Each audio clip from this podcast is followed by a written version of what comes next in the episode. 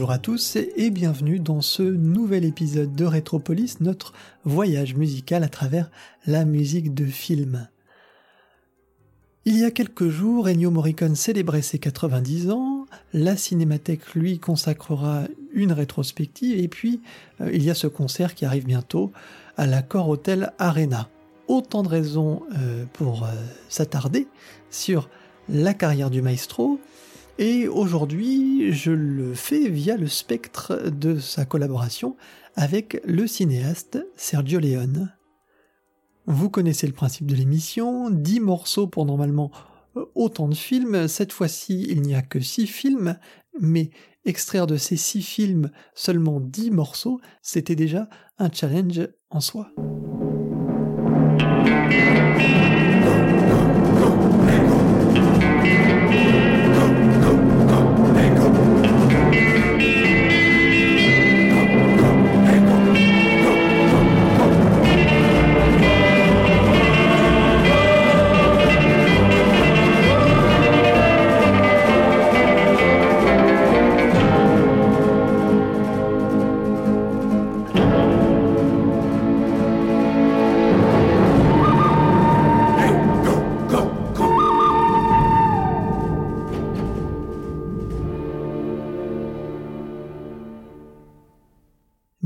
1964, pour une poignée de dollars, la première collaboration euh, du jeune Ennio Morricone avec euh, le réalisateur Sergio Leone.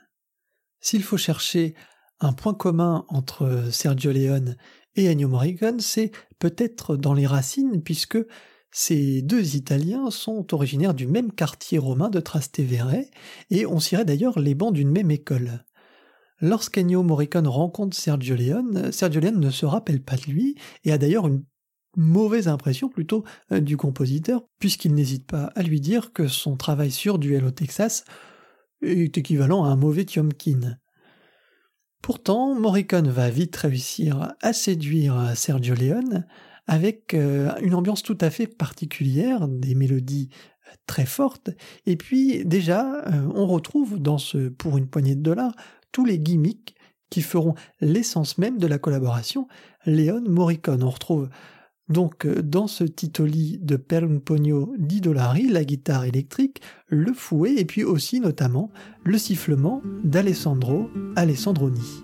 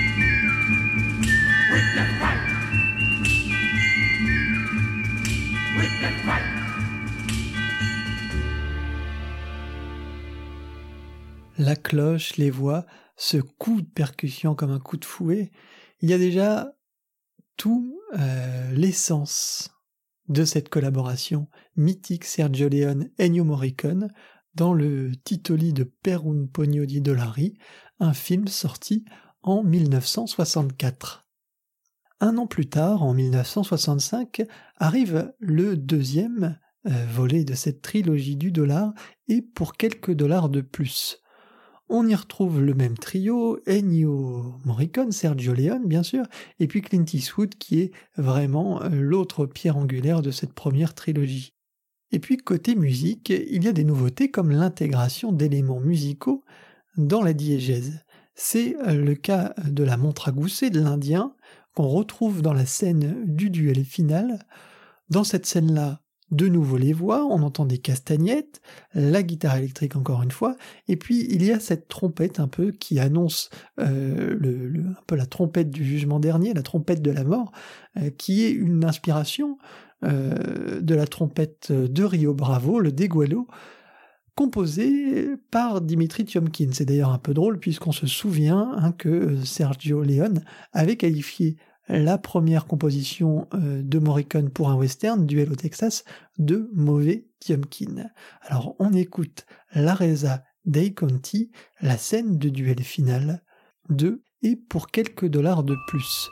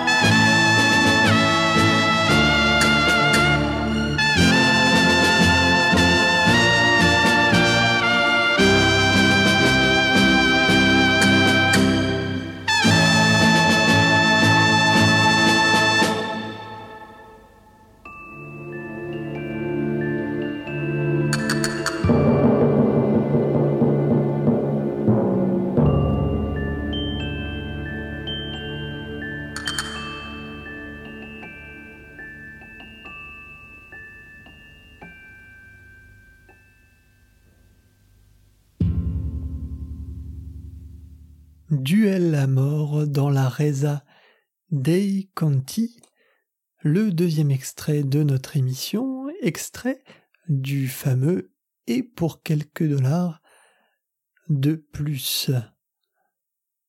Nous étions en 1965, nous arrivons en 1966. Oui, le, le, le, le travail hein, Morricone-Léon pour cette première trilogie est très condensé, hein, puisqu'en trois ans, euh, trois films sont réalisés. Alors, euh, Le Bon, la Brute et le Truand, c'est peut-être le film le plus mythique de la saga, cette saga, hein, la trilogie du dollar. C'est aussi le film le plus long, hein, puisqu'il dure près de trois heures dans sa version longue. Contrairement aux précédents films, la musique est composée en amont par Morricone sur scénario. Le travail de Morricone prend donc une toute nouvelle dimension et la musique s'imbrique de manière totale, cette fois dans le cinéma de Léon. Il y a une plus grande richesse dans la thématique, dans les idées et dans le style, et une des illustrations de cette richesse, c'est le morceau Il Deserto, tout à fait spécial dans cette bande originale. Dans cette scène, Eli Wallach fait vivre l'enfer à Blondin en le traînant dans le désert brûlant, et c'est l'occasion pour Morricone d'adresser un petit clin d'œil au chef-d'œuvre de son compère Maurice Jarre, Laurence Zarabi. On retrouve en effet un code très différent euh, de son travail habituel pour le western.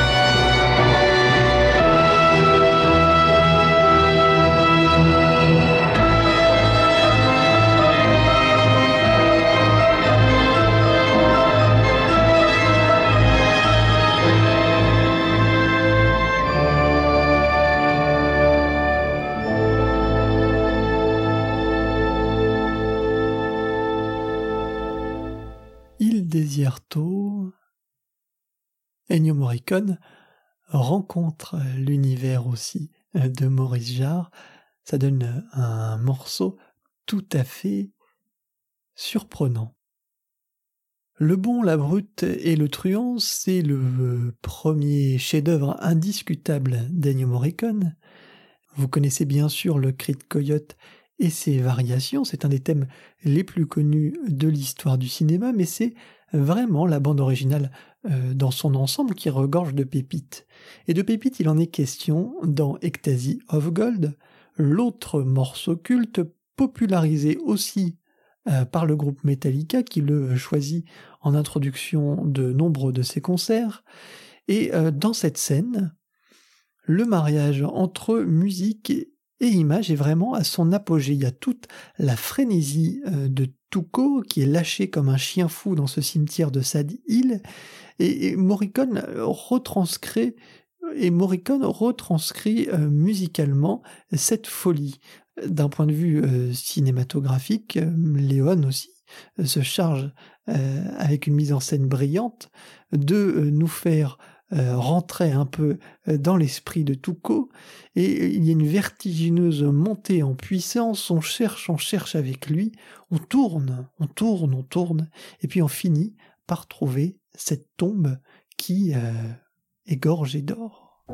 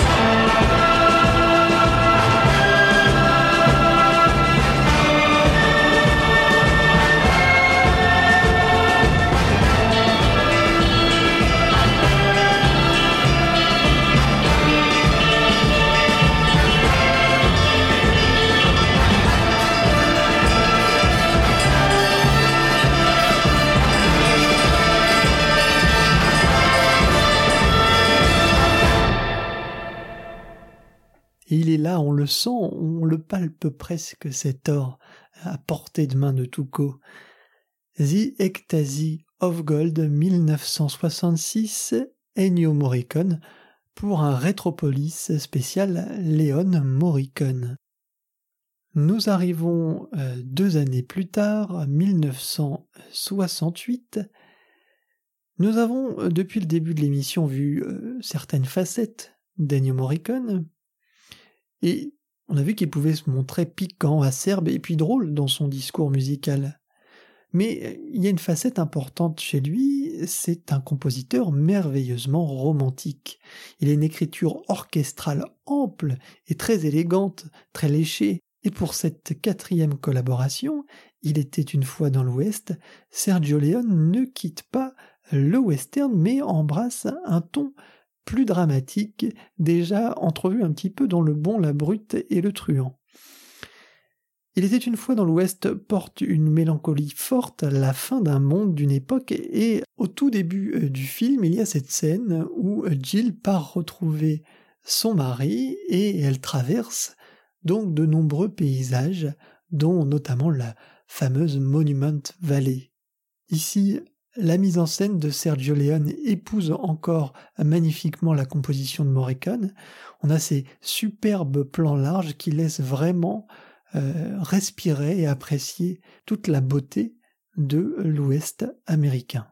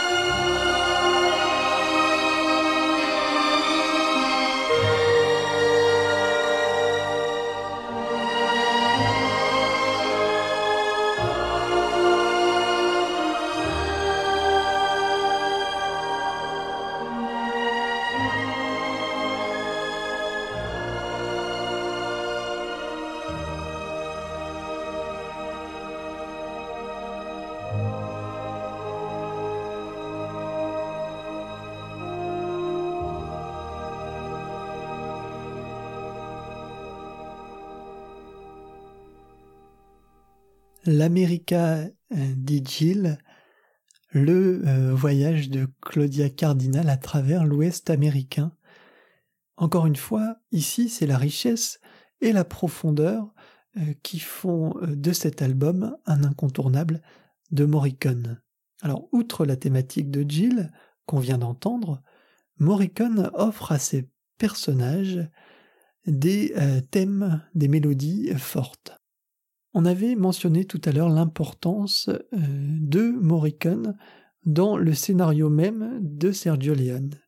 Une nouvelle fois, ici, on retrouve euh, cet aspect-là, puisqu'il y a Charles Bronson, l'homme à l'harmonica. L'harmonica est donc un élément extrêmement important. Le maestro offre un solo légendaire à ce personnage et à cet instrument, et il est renforcé par une guitare rendant l'atmosphère particulièrement électrique. C'est la rencontre entre euh, l'homme à l'harmonica et Cheyenne.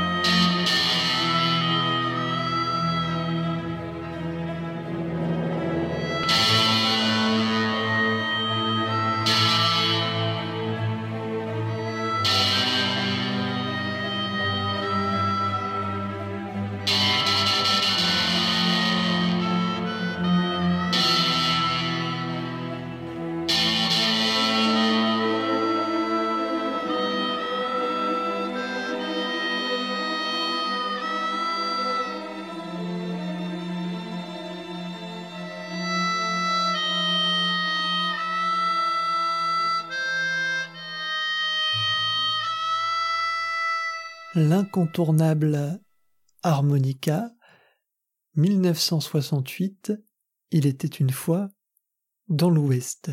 Nous avons donc vu euh, différents thèmes forts de cette bande originale, le magnifique thème de Jill, celui d'harmonica, et il y a un troisième personnage, il y en a même un quatrième, puisqu'il y a aussi Franck, le grand méchant du film, mais euh, j'ai envie de vous passer euh, le troisième thème véritablement marquant de cette bande originale, c'est celui de Cheyenne. Cheyenne, c'est un personnage un peu particulier, un personnage un peu piquant, léger, mais pourtant profond et difficile à cerner. Il y a donc avec son thème une rupture dans la bande originale. Morricone lui donne le rythme d'un personnage en mouvement, avec des percussions comme les bruits de sabots d'un cheval. Dans Adieu à Cheyenne, qui conclut euh, quasiment le film, on retrouve ces bruits de sabots, une guitare aussi, un piano bastringue, et puis il y a le sifflement de Alessandro Alessandroni qu'on a entendu déjà un petit peu dans Per un pugno di dollari.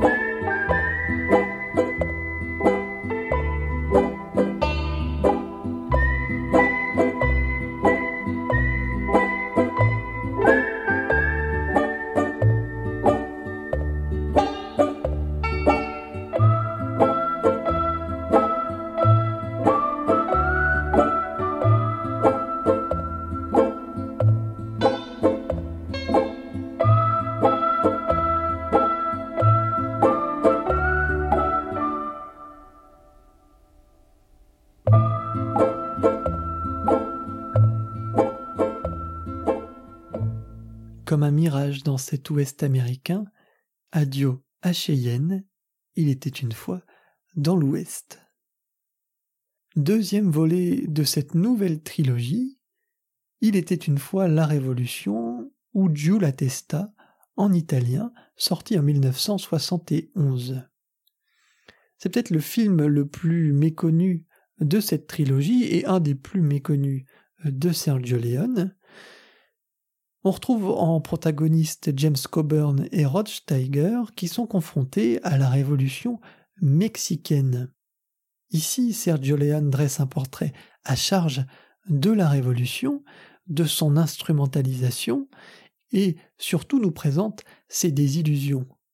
Avec son fameux Chum Chum, Ennio Morricone touche encore juste et capture l'essence du message et du portrait désabusé euh, du réalisateur Léon.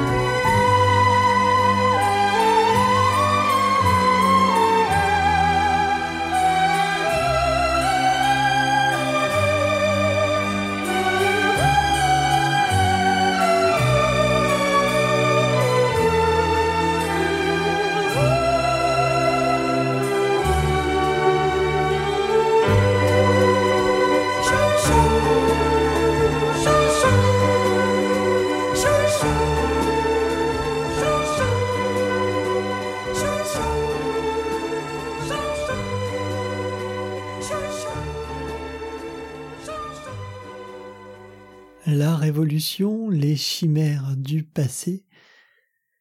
Dieu l'attesta, il était une fois la révolution, 1971. Nous arrivons sur le dernier volet de la trilogie, Il était une fois en Amérique. Ce long métrage est un chantier pharaonique hein, qui demande plusieurs années, et c'est le seul de la collaboration Léon Morricone qui ne soit pas un western. Dans le main title, assez proche dans sa conception de celui d'Il était une fois dans l'Ouest, on retrouve la voix sublime d'Eda Del Osso et euh, le même ton, une profonde mélancolie, de la désillusion aussi, la fin d'un rêve, le rêve américain de Léon. Un point important peut-être, c'est peut-être euh, le fil rouge d'ailleurs de cette trilogie, hein, la fin du rêve, et on retrouve ici le thème de Déborah.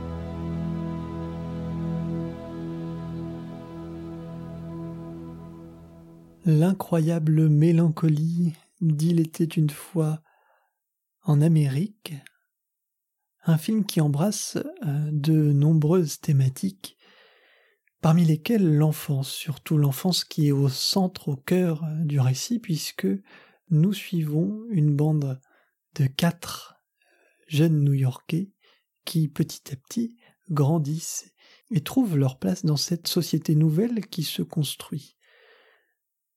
De nouveau, il y a cet euh, aspect important hein, chez Morricone et Léon, je l'ai déjà mentionné plusieurs fois dans cette émission, c'est l'impact de la musique dans le scénario, même dans le, récit même de Léon. Et ici, c'est la flûte de Pan euh, qui se retrouve véritablement au cœur du film. Elle est jouée par euh, Georges Zamfir et le thème est celui de Kokai, c'est un des membres de cette bande justement. On va écouter Childhood Memories 1984, Il était une fois en Amérique.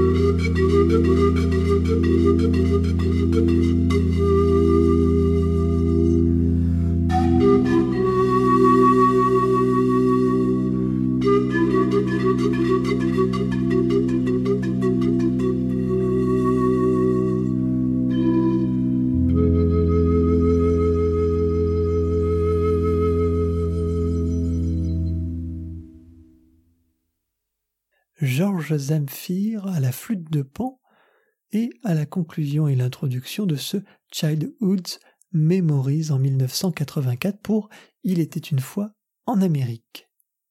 Nous avons déjà entendu les dix extraits de cette émission Rétropolis, et c'est la tradition ici, vous le savez, le choix est difficile, il faut sélectionner la bande originale qui conclura l'émission.